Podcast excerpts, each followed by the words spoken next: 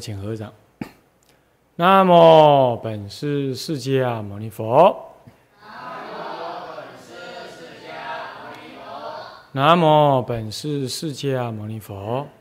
南无本师释迦牟尼佛。南无本师释迦牟尼佛南无本师释迦牟尼佛无上甚深微妙法无上甚深微妙法。百千万劫难遭遇。我今见闻得受持。我今见闻得受持愿解如来真实义。中国佛教史，各位比丘、比丘尼，各位沙弥、沙弥尼，各位居士，大家阿弥陀佛。阿弥陀佛，请放上。啊，我们啊上一堂课呢，上到这个啊教材的第一章序说第三页，啊，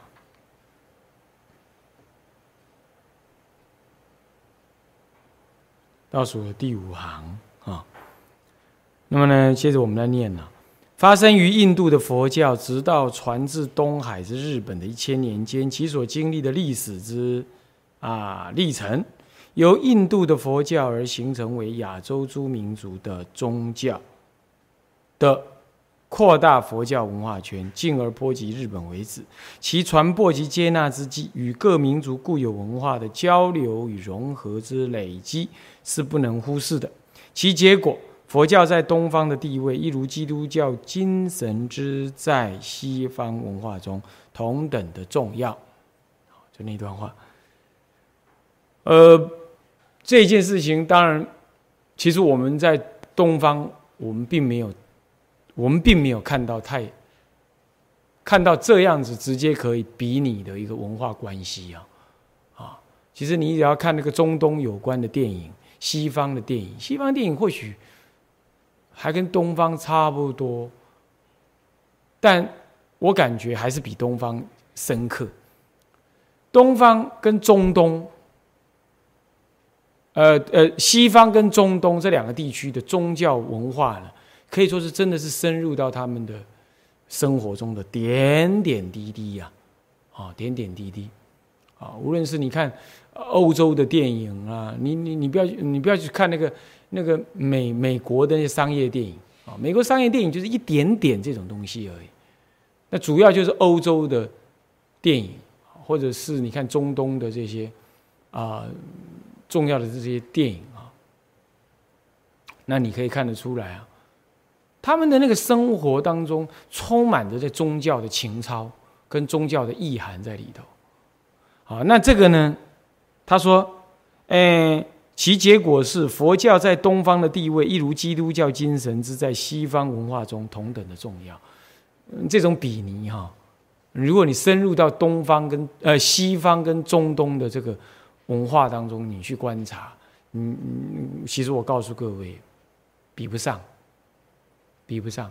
你不要以为西方科技发达，他的宗教信仰就很弱很烂，有，那真的是有啊，有糜烂的那一部分。但是呢，在欧洲这种比较古老文化的地区，啊，你看我们前几天我们啊，我们注意到一部电影啊，那叫什么的？呃，那个啊，奥萨马少女要上马，这是一个。然后第二部是什么？呃，遗失的天使，我遗忘的天使。你看那里那个小孩子跟。跟大人的对话，你看他中间有一句话说：“哎，那你总该有个信仰吧？”哇，这种对话很恐怖了。我们在台湾小孩子，中国的小中国文化之下的小孩子，哪里会有这种想法？哪里会这种对话？你听过啊？电视机前面的人，你们听过这种对话？哎，你总该有个信仰吧？那。那你看那个少女奥萨玛，那个是演那个什么？呃，阿富汗啊，阿富汗对吗？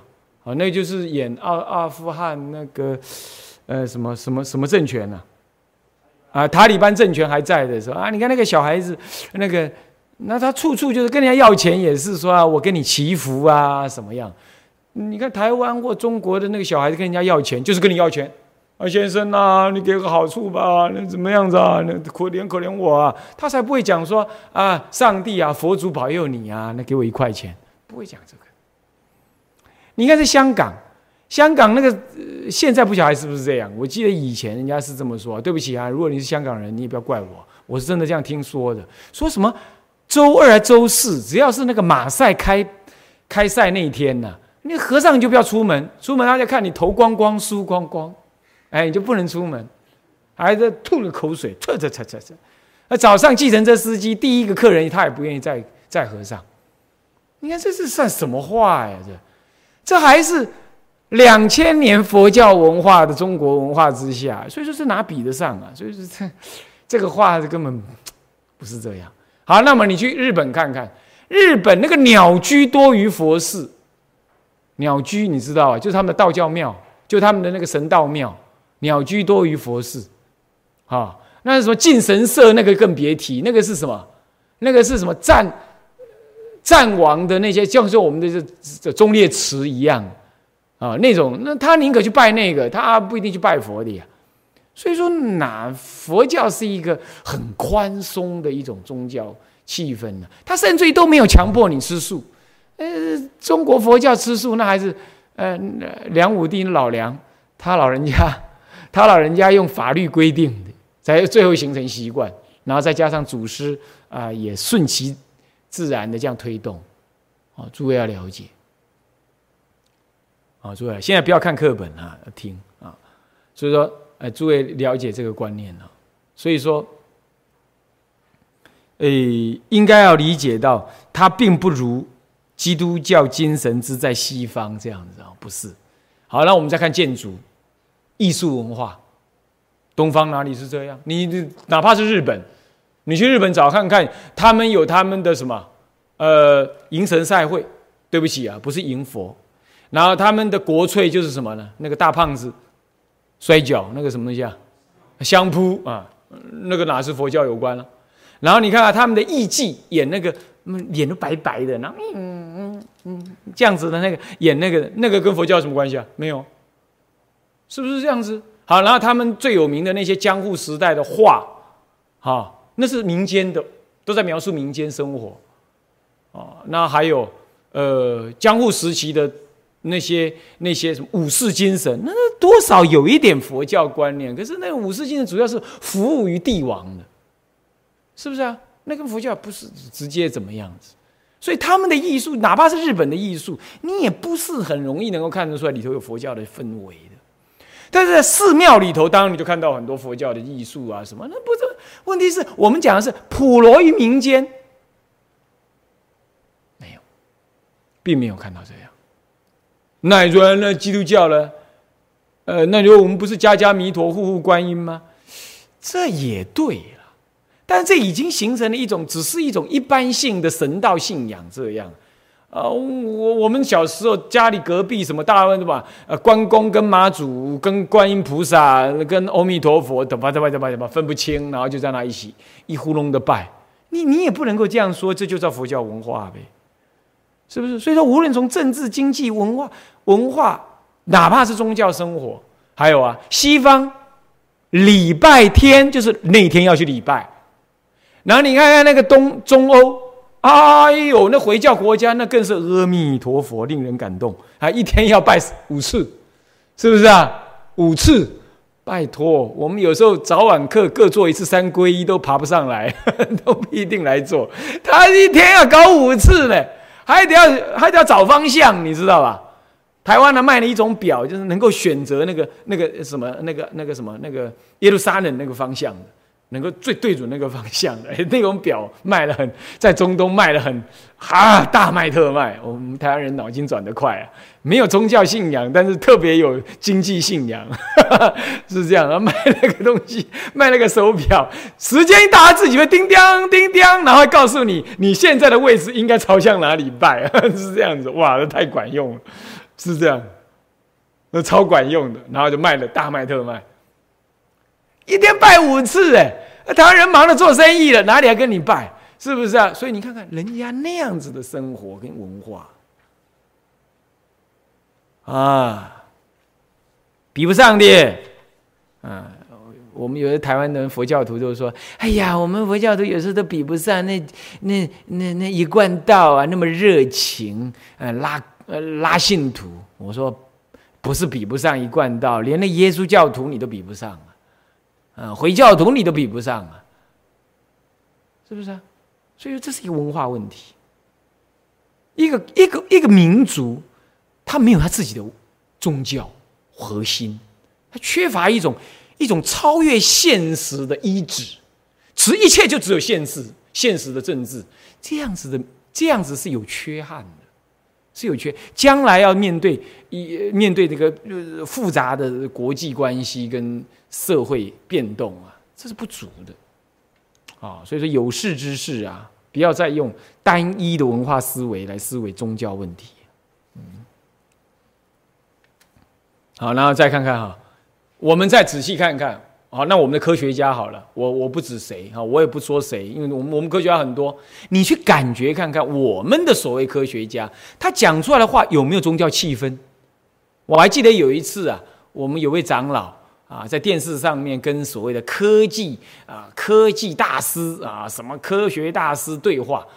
那么讲没两句话，那科学大师就自己开宗明义，就是说：“哎呀，这个宗教信仰我是没有的啊啊！那么如何这般？在国外啊，你自己说你没有宗教信仰，那简直已经到了一种很丢脸的的的的的的地步了。你是知不知道？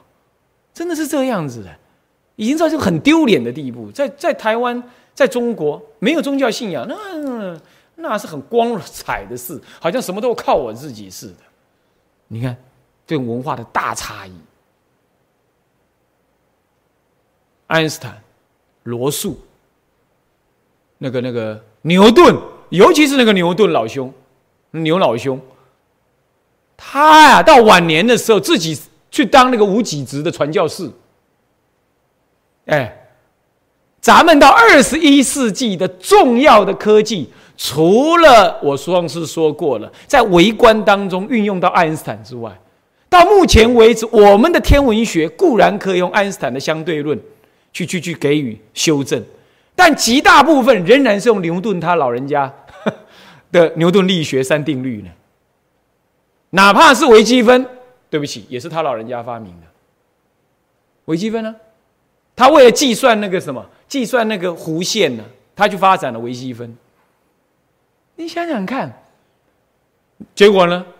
那上那那那个爱因斯坦，爱因斯坦最有名的一句话：“上帝不会跟我们掷骰子，我发现的只是上帝的美而已。”然后他还骂专家：“啊，专家，专家常常只是训练有素的狗而已。”他自己就是专家哦，他这样骂，他看不起那些所谓的。没有宗教信仰，或者是没有心灵高超层次的所谓技术人员跟科学家，你想想看，这些人都是重要的、重要的什么？重要的宗教信仰者，而且他摆明了，我就是信仰上帝，以上帝之名，我来发，我来发展科技。所以说，这是东方人呐，学西方那学了个半吊子，好像啊，哦，有了。有了科技呀，哎，信仰都虚假的，这哪里是这回事？根本不是这样，千万要记得哈，千万要记得哈，我说的话是千真万确的，我说话是绝对千真万确。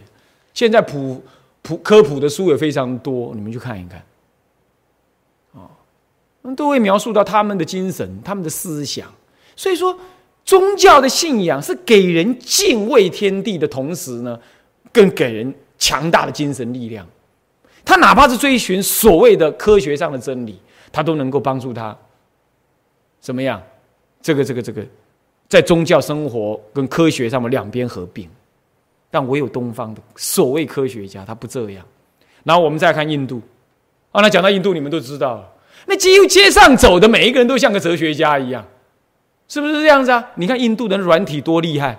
印度不卖美国的账，不卖欧洲的账，也不卖中中国的账，他自己发展第三世界的龙头，他有最早，他有仅次于西方世界最早发展出来的核武器跟太空科技，他现在是世界第一顶强的软体设计国家，我们的那个南港啊，一堆印度人，你去看一看，一堆印度人是这样，他每一个人都有宗教信仰，每一个人都接受所谓的什么是婆罗门阶级那种，他每一个人都接受。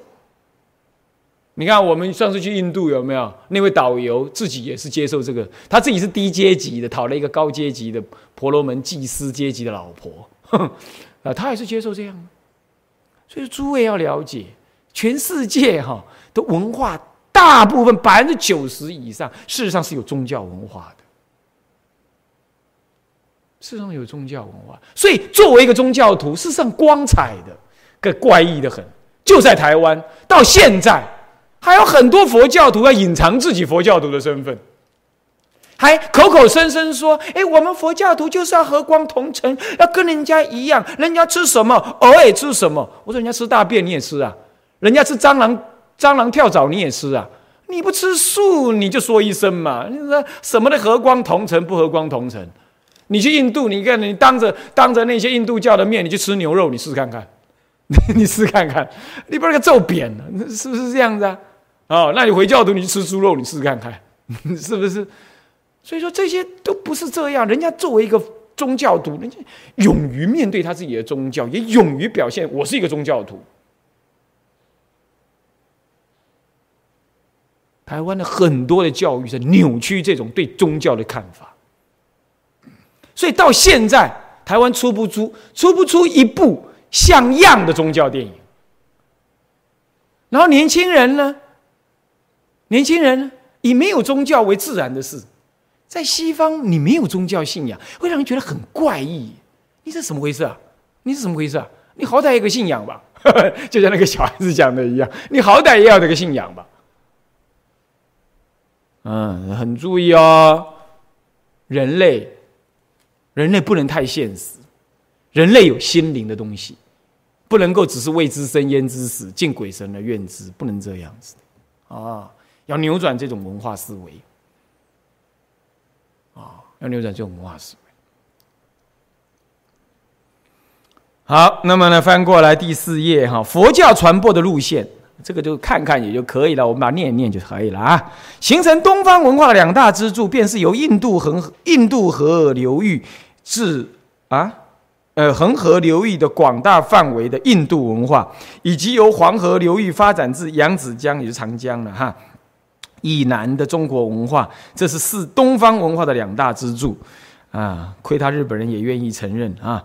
那么从发生这两大文明的地势、气候、风土，而至其居住的民族来说，是全然不同的。没错，在此两者之间，由于帕米尔高原和喜马拉雅山脉的横梗。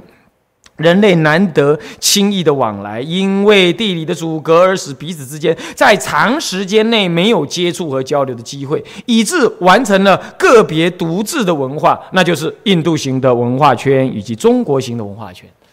就这个意义上来讲，中国型的文化圈当然也值得赞叹啊，这是没问题的，嗯。那么接着再说了啊，开宗明义，这很容易理解嘛，哈。接下来，印度佛教史的使命，就是要把握，我们要研究印度佛教史的使命，就是要把握兴起印度文化圈中的历史，呃的佛教的发展发达史。是的，是没有错了，因为他到中世纪的时候呢，佛教已经灭亡了，所以印度佛教就没什么好研究。印度佛教的发，印度佛教的历史的研究重点在发展。佛陀当时以及佛灭后的五六百年之内的重要事情啊，那么，那么呢？呃，已出版的印度篇便担负了这样责任啊，不理他啊。接下接下来的中国篇，便是要明确的掌握印度佛教传至中亚各地如何被各地的居住民族所接纳的史实为课题。不过，中国佛教主要是讲的是中国这个民族，这个具有强大文化的民族呢，他怎么能够这样子接受一个这样的外来文化，而没有把它给同化？中国在这之前几乎都同化别人的文化的。你要知道，它像是个大机器一样，来了就全把它化掉，化到一些骨头都没有啊。有了，有时候留下一些骨头了，比如说胡琴啦、琵琶啦，啊这类东西。好，还有一些杂耍啦，你要知道，中国早先是没杂耍的，杂耍都从西域来的。你要知道，还有武术部分的武术，哈，医药部分的医药，这些是保留在从一一呃西域那边传过来的的的的的东西，但是已经完全中国化了。完全中国化。现在人家我们讲胡琴、南胡、二胡，那个“胡”字有没有？通通就是胡人那个“胡”。那那现在呢？我们讲那个，谁会觉得那个是非中国的东西？所以他把它同化了，所以留下那个骨头，那是化石。他唯有这个佛教啊，唯有佛教，它保留了。它很内部里头很重要的思维，而且强大到什么？强大到中国文化没办法驾驭它。他只是在抗拒，并且动用政治的力量在抗拒它，使得我们的祖师想方设法去配合它。当然有好的部分的结合了，好的部分是结合的，孝道啦，啊，这个注重现实生活面啦，这个呢，我们佛教是把它结合。但是你说这个时候中国文化要把它改变，那没可能。而且讲白一点，中国文化如果缺乏印度这一支重要的文化进来的话，中国文化的很多语词、艺术什么是很单薄的，是相当单薄的。啊，这点呢，大家也可以看得出。你你你要不你就把它抽掉看看，诗、诗歌、雕刻、建筑、思想等等，你把这个抽掉看看。那中国的高那高深的哲学思想，我想会少很多。我想会少很多。你你不要说我们今天中国产生的，比如说呃四书五经啦，哦，这算是诗经书经这一类的。好，然后再来呃老子的思想啦，啊，这个一本老子、庄子没了。佛教汗牛充栋的这些深奥的哲学思思想，好，那你说道家也有道藏，那道藏后来学佛教。去编纂，然后里头的修炼呢？那修炼常常是也只是一些修炼方法的记载，而且都不一贯，思想不一贯。那佛教不同，思想明确，哦，从头到尾佛所说的为主，哦，那代代有继承之人，外国人啊，中国人啊，这样子阶级，你你你可以可想而知，所以他很强固，强固到现在还有我坐在这边说这种话，对不对？是不是这样？他够强固了吧？是不是？所以。这是个两大文化圈的交流啊，不容易。但怎么办呢？怎么办呢？他这里讲到说，这个呃，研究中国佛教史，事实上在掌握什么呢？其实他讲说，各民族其实根本哪有什么各民族，那就是中国这个民族，他怎么样接纳这个佛教，并且跟佛教撞出火花来，形成了彼此的真善跟某种程度的质变。中国文化因此有质变哦。有质变哦，你你看，抽掉了佛教之外，中国思原有的思想里头是少有轮回这种观念，他有那个所谓的呃什么所谓的祖德流芳，祖宗做什么事，子孙要承担这种观念有，这种观念是有，但这种观念在佛教来讲，并并不太接受的，哪有说老爸做坏事，儿子接儿儿儿儿子儿子去去承担的？佛教讲的个人因果，个人了，啊，父子至亲因果不得相待，这种观念。可是儒家讲人伦，天地君君臣臣父父子子，他讲人伦，所以富者为天，那天有过失为子的人，当然应该要接着承担。他用这套人伦的思想呢，来怎么样，来建构所谓的父债子还这种观念。诸位这样了解吗？他是他映射起来，他是要映射他内在人伦的一种价值观，他才去讲出这个就佛教来看不符合因果的话来，这没办法，是不是？诸位诸位知道了吧？所以再这样讲，可是今天中国人哪一个人不知道轮回？是不是？哪怕是中国的耶教徒，他也知道轮回，他也知道地狱这回事，他也知道轮回六道，六道就算讲不出六道哪六道，他好歹知道迷迷糊糊的知道大概有轮回这回事。是不是这样？有转世这回事，是吧？还这这就是佛教带进来的文化，它嫁入了中国的每一个人的思想里头，这倒是真的了。啊，这倒也是真的，这隐性的架在那里。然后呢，中国人很有意思哦，平常呢他不太会想轮回的事，干尤其干坏事的时候，他根本不会想轮回的事。可是当他拿来观察别人的时候，他就会说：“哈哈，遭报了吧？” 他就会这样讲了，他就会这样了。啊，但是所以因为中国人是个是一个，他既有文化，儒家文化里头并不强调这个，所以当他在辉煌腾达的时候，他不会动用这个思想来看待自己，跟严肃的看待这个为他生命的重要内涵，所以他可以把轮回这种观念放到一边去。谁看到了？我是谁投胎了？谁知道了？啊，嗯，上辈子你是我妈，谁看到了？我管你的，反正这辈子你就是我女朋友，他不管，是不是？但哪一天呢？哎。感情有了问题了啊，开始去算命了，是不是啊？啊，算命的时候呢，啊，你丁细阳欠你的啦，你上辈子欠他的啦，什么？他愿意相信哦，他就哦这样哦，上辈子欠他的哦，这样子哦，啊，那叫啥邓爬瓦力瓦力，他就接受了。你看看是不是这样子啊？所以中国人他是一个分裂式的轮回观念，他需要的时候拿它来自我安慰一下，或者做官失败了啦，啊，那生意失败了啦，哎，就寻寻找一种顿脱之词啊，拿拿佛教拿道教来用，是这样。哎呀，这个命中不该有的，注定没有啦，再求也没有啦。哎，他开始好像显得很超脱的样子。可他的飞黄腾达正在追求的时候，你跟他讲这个，他会觉得你呢太悲观了。中国人就是这种样子，有没有？他是显然两种文化在他的性格当中呢，一隐一显，一显一隐。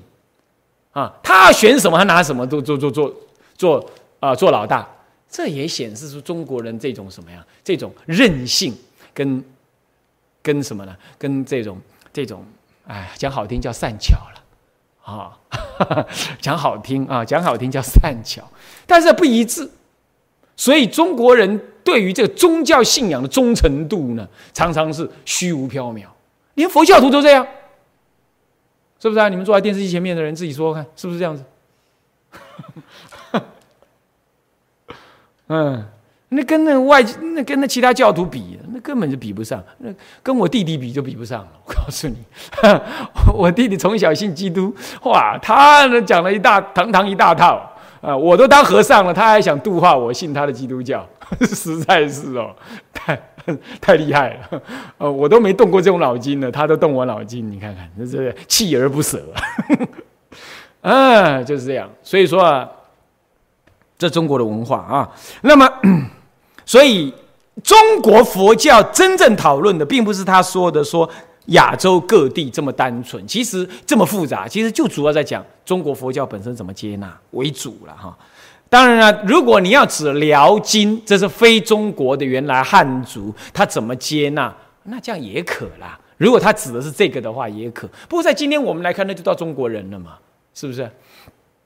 为此，便不得不考虑在广大的佛教文化圈中其进展的路线了。印度的佛教在西元前三世纪的时候，由于孔雀王朝阿育王的出世，以及他对佛教的那种外护，不仅使得新兴于恒河流域的佛教受到了全印度人的皈依，并派遣传教传道使者越过印度的国界。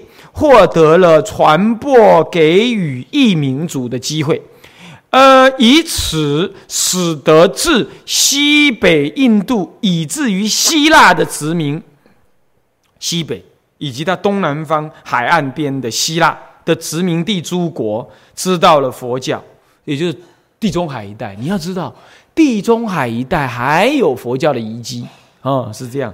那么呢，知道了佛教，所以也使得西亚人以及波斯人支持并信仰了佛教。哎呦，你看看，你看看，啊，所以说佛教今天哪算兴盛了啊？是不是啊？啊，当时是半边天呢啊。那么呢，至此，在东方的中国文化圈的汉帝国是起源于经营西域的所谓丝路。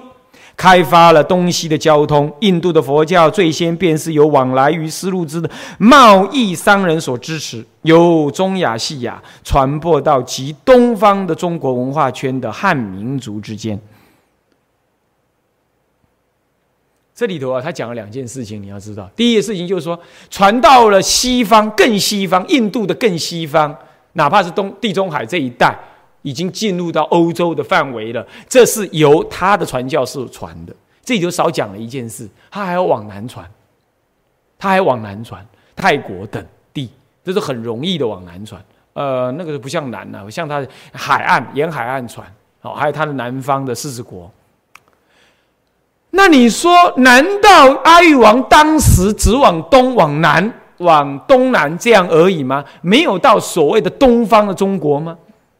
日本人没写到，对不对？日本人说东方的中国最后是透过丝路接受了佛教，他讲的是这意思。我可以告诉诸位，从这个感通录，呃，道宣律师的感通录里头，他的观察是，比如说我们的什么州啊？杭州是不是杭州？那阿育王寺有没有？好，在他那个时代，唐朝这个时代啊，初唐的时代就已经在地上挖到了好几个阿育王塔。所以，因如果按照这样说法，阿育王有派人来到中国，可能因缘不是很那个，不是很不是很新呐，好，不是很新。这样，因为西元前三世纪那都是汉王朝时代了，汉王朝时代那根本那个时候没有什么姻缘，因为没有商人来支持，长期支持，他可能就是那个使者一来，然后做一做这个动作埋下去就没事。那你说经过了四五百年，那道宣律师怎么会知道？嗯，他不会知道了。你知道为什么知道？那晚上放光啊。老是那里的人有听到什么梵乐的声音呢？而那时候佛教已经兴盛了啊！大家知道，哎，这大概是佛教，就往那个放光的地方去挖，啊，就七挖八挖，哇，不得了啊！啊，怎么样？阿育王塔找到了。为什么他们知道阿育王塔？因为已经有西域的商人来到这里，那我们就拿去问他这啥玩意儿？他说啊，这就是阿育王塔，就这样才知道的。诸位这样了解吗？是这么回事。这都是道宣绿色感通录里有写到的，还有写到。好，那那那这样讲起来，阿育王应该有到中国来。好，所以你看，我们还建了一个阿育王寺，有没有？啊，最近才传戒的。嗯。好，OK。那么，不过他这里讲的主要是有东方的思路，何以故？因为东方的思路那是明显的有历史字记载着，他们那里透过西域的民族。还有商两岸两边的商人来传递的这个佛教，在但此经由西域陆路而使佛教东渐者，不仅是一种印度宗教的布教活动，对于广大的东方也可见到其接受了。注意看，希腊、罗马、波斯、印度的复合文化的东传和中国文化的交流，其结果是更使得东方文化的形成具有了世界史的意义。诸位这样了解什么叫世界史的意义？也就是说，当东方文化在这个地方形成了一个全新的中国文化交融于印度、希腊、波斯等这样文化的时候，它就隐它就隐含着一个什么？当时一个世界性的一个交流活动啊，这个世界性交流活动就展现了一种世界史的风貌出来。他讲的是这个意思啊，不过这是这是研究历史的那些专业的说法啦，你可以不要理他啊。那接着。另一方面，在西南沿着印度洋的海岸线向南方延伸出了佛教的布教路线。这是西元第二世纪以后，罗马人开发了海上交通之际，佛教也利用了南海的贸易航线推展到南方各地。继而又看到了佛教从海路传到了中国文化圈来。这个是西元二世纪开始，在他认为，在他认为，这是因为。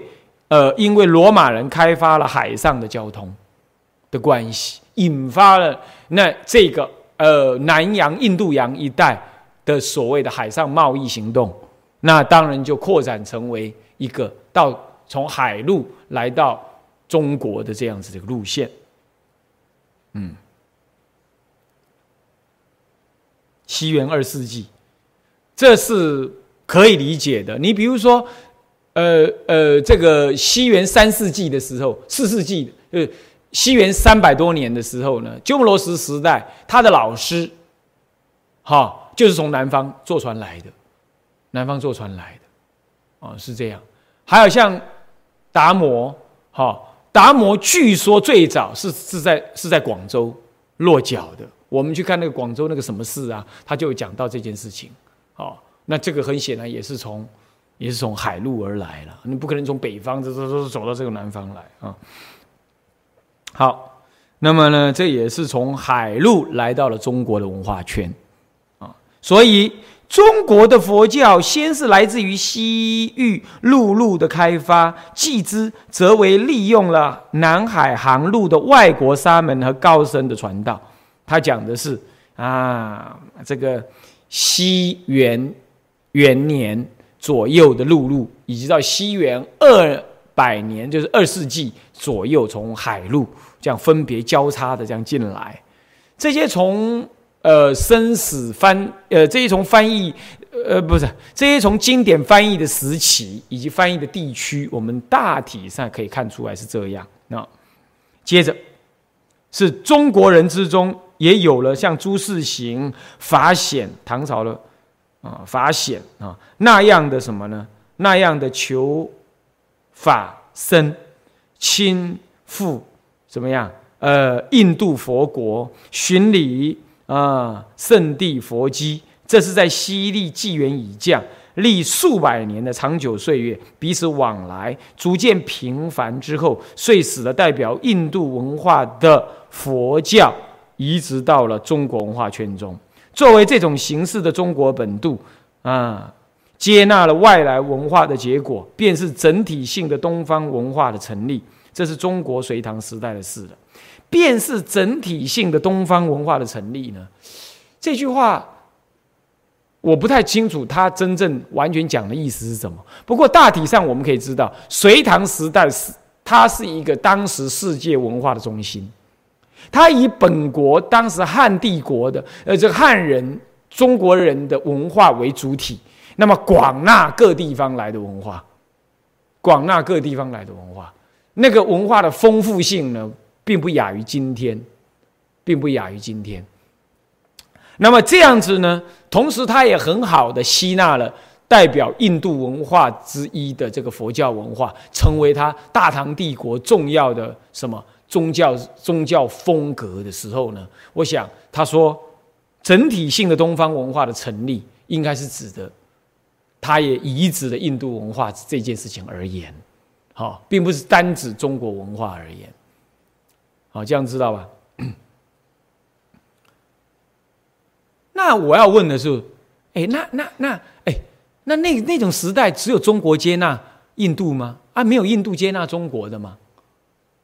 应该是有，不过他好像不是接纳宗教文化这边这部分，看不太出来啊，或者还可以进一步研究了哈。不过看得出来是一些什么丝织品啦、纺织啦、啊这个印刷啦、冶金啦、建筑啦，这多少有中国文化的影响，这也是啊。至于其他深奥的哲学思想的话，好像就看不太出来啊，这不知道什么原因哈。唐太宗很有这种期望，我说过了，他一直希望，呃，玄奘大师能够用梵文呢翻译这个这个老子的著作《道德经》，可是呢，推三阻四，最后到他往生，都还没有翻译啊。后来窥基大师也没有做这个事啊。好，那么就暂时是这样了，就是说，这样就形成了一个完整的隋唐的东方大文化的一个建立啊。那不过这里头要注意，就这当中不止人家来，从水路跟陆路来，也有我们去，也有我们去啊。而且我告诉各位哈，还不只是比丘来去哦，也有比丘尼来啊。没有我们比丘尼去是没有，历史当中没有记载，但是有比丘尼来，从斯里兰卡来，来为了传戒，为了传比丘尼戒啊。那么由于西藏的兴起，现在跳到另外一个区域了。现在就讲中国的本土，现在讲到西藏的边陲，呃，喜马拉雅山这一带。由于西藏的兴起，唐朝与印度的关系也因而打开了往来的门户，而密切了起来。在西元第七、第八世纪以后，便打开了这条连接于中印之间、横贯山脉的内陆中央的交通路线。印度的佛教传入西藏，而成为喇嘛教。乃是晚唐以后的事。晚唐以后，就是五代，哈，五代这个时候呢，中国佛教已经过了它绚烂期，啊，那这个这就在这个时候，呃，印度的密教，哈，传到了这个这个西藏，是由藏王直接请人去印度，请包括莲花生大士在内的大德来到，呃，这个西藏翻译降魔，然后弘法，是这样。那当时西藏我说过，海平面不不不，地平面最低海拔四千公尺，所以西藏是一个真的是，哎呀，香格里拉，美不胜收的地方啊。那那呃，在那个环境之下呢，可是人民的生活也。跟天地之间的对抗也很厉害，所以也先发展了棒教。啊，先发展了棒教呢，那么呢密教呢，因为有很多的咒术驱使鬼神之法，这个是有的，有它的护法修法，所以当时就在这种恰当的时机呢，密教被传入。就在这个时候，其实汉地的佛教的禅宗也同时要还要要传递进来，要传也传递进来啊，就在。就在这个传递的过程当中呢，藏人的思维比较倾向于这个这个什么？一步一步的思维，比较像中国人这种跳跃性的思维。所以藏，所以藏人当听到了我们汉地的的的禅师跟他讲无佛可成的时候，哇，成国轩然。所以还是决定了什么呀？遵照莲花生大师的这种一步一步修持的方式，同时也有种种妙、种种的呃咒术可以降服那个地方的鬼神呐，这样子啊，对他们俩很受用。那么像禅宗这样子的超越性的一种思维啊，跟语言呐，跟简洁有力的语言，对藏人并不适合。所以在历史当中，西藏就记载了这次的辩论呢，是汉地支那的和尚书。他认为那是书，其实我们今天来平阳心来看了，哎哎，这应该是一个文化认知上的差距，文化认知上的差距哈，是这样，这也就是民族性格的问题了啊。那因此，汉地的文汉地的的的发展的中国式的佛教呢，并没有在藏地呢落地生根，包括唐朝的文成公主去到那里。都没有办法，都没有办法啊，都没有办法引进这个汉地的佛教在那里落地生根，这也是因缘呢啊。那 那么就这样子呢，因此西藏呢就几几乎乎是呃印度在七八世纪以后所传入的密教为主啊。那么吹向中国佛教界的新风气也是。在晚唐之后，宋宋朝开始就有这个这样子的内容，啊，这样子的内容就开始有了。所以，我们如果从水路跟堰口本来看，我以里头有这样子的气氛，是属于藏密的内容。你看，包括那种子字，几几乎乎都是藏字，好，这些都是藏传的字为主。跟藏字很接近啊，他们讲是讲梵字的啊。那么呢，由青海至内外蒙古，至热河，及于华北的喇嘛教之活动，全是经由这中央横贯的路线而来。其实诸位哈，这个中央横贯哦，在克拉昆仑昆仑山的南北路，它有两条，一条南南丝路，一条北丝路，然后一直在西藏这里结合，再从西藏这里出印度，出到印度去。啊，啊，当经过尼泊尔啊，是这样。前面所说由呃由西域之陆路及南海之航路，借着商队的贸易者为谋界，将佛教传播于农耕民族的社会。此亦由内陆的中央横贯路线，而东渐的喇嘛教则发挥了游牧民族的特异性。印度佛教利用了这些交通路线，传播于信奉东方萨满教和多神教的亚洲各地之时，做了如何的判定，又做了如何的融汇，这便是中国偏要加以明确研究的课题。这里头提了什么？提了一个传播于信奉东方萨满教以及多神教的亚洲各地。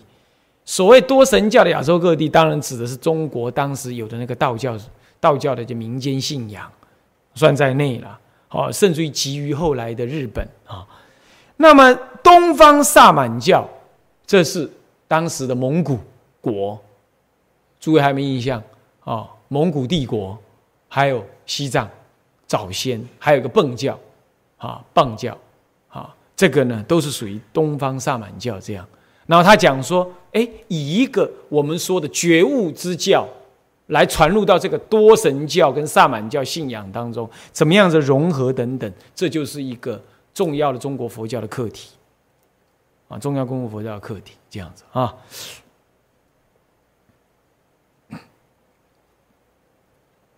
中国佛教史的课题啊，他讲的是这个啊。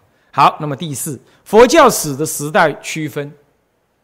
注意啊，他现在讲的佛教史还是架构在一个世界史的立场来说的，把佛教的发生在印度，然后呢，一直到发展一千年这段时间当做是什么呢？上古史啊，古代史。那么呢，发展一千年之后，啊，那么就叫做后面的第二一千年就叫中世史，啊，或者叫中世，叫中世史这样子，啊，可以这么说。或者这样讲吧，或者说，佛教呢发展一直到还没有传入中国之前，他把它当做是古代史；进入中国之后，把它当做是中世史。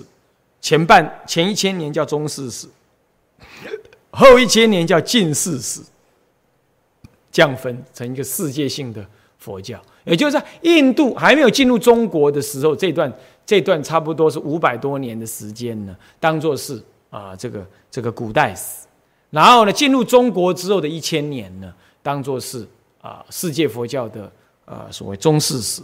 那进入中国之后的第二个一千年，啊，那么到就当做到明清为止，宋朝到明清为止啊，五代晚唐五代一直到明清为止，这这一千年就当过是啊这个近世史，他把它这样分哈。好，作为历史的研究，可分为古代。中世跟近世，还有最后的现代，各时代的动向及其时代的精神，不仅是政治和经济，更要着眼于宗教文化的研究。各时代动向及其时代的精神，不仅仅是政治和经济的问题，更要着眼于当时宗教文化的研究。佛教史则以研究佛教为对象，以其历史的发展作为问题的焦点。以有关国家社会的佛教活动，有关国家社会的佛教活动为中心，这其实已经包含一切了。国家是属于政治方面的，社会是哪嘛，哪怕是民间的啊啊为中心，将重视佛教呃的什么呢？的思想和发展信仰的立场。划分开，重视佛教的思想和发展信仰的立场划分开来。也就是说，当他在做研究的时候呢，关于教、关于佛教的活动跟国家社会的一些互动关系，这是一个范畴。然后呢，他内部的什么样佛教思想的延续发展，或者是他各宗派的成立的，这又是另外一个范畴。他不要把它混为一谈，这样个别研究，他意思是这样啊。那么呢，前者属于教团史，那后者呢，啊，则属于教理史的研究。有没有看到？所以教团史，他认为是跟国家社会有关的教佛教整个活动。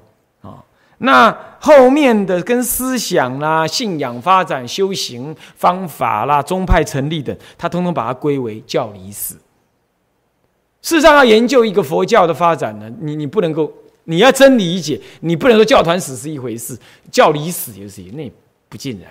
实际上，教理影响思想，思想影响行动，行动发展为教团发展，而发而为教团的发展，教团的发展就产生跟外在的互动关系，所以它没办法完全独立开来的。哦，本书执笔者们的态度，谁也不偏于成立于佛教社会发展之上的中国佛教精神的任何一方的中国佛教精神的任何一方。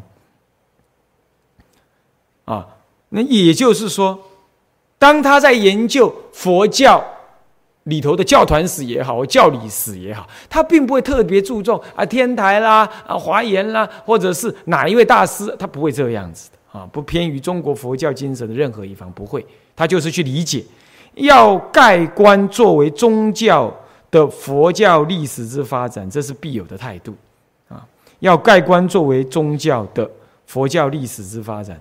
我不知道这句话不太容易懂，这句话意思哈。大体上大概指的是指说啊，佛教是一种宗教，而这种宗这种佛教宗教的历史发展，我们要去对它做整体的了解的话，我们这种公正的态度是应该有的。我们不能站在啊天台的啊禅宗的立场来看教团史的发展啊，不能这样啊啊盖棺的来看，客观的来看。这很有道理啊！好，那么我们今天呢，呃，暂时就上到这里啊。向下文长，赋予来日，我们回向：众生无边誓愿度，烦恼无尽誓愿断，法门无量誓愿学，佛道无上誓愿成，自归依佛，当愿众生。体解大道，发无上心，自归依法，当愿众生。深入经藏，智慧如海；自归一生，当愿众生同理大众，一切无碍。愿以此功德，庄严佛净土，上报四重恩，下济三途苦。若有见闻者，悉发菩提心。尽此一报身，同生极乐国。南无阿弥陀佛。南无阿弥陀佛。南无阿弥陀佛。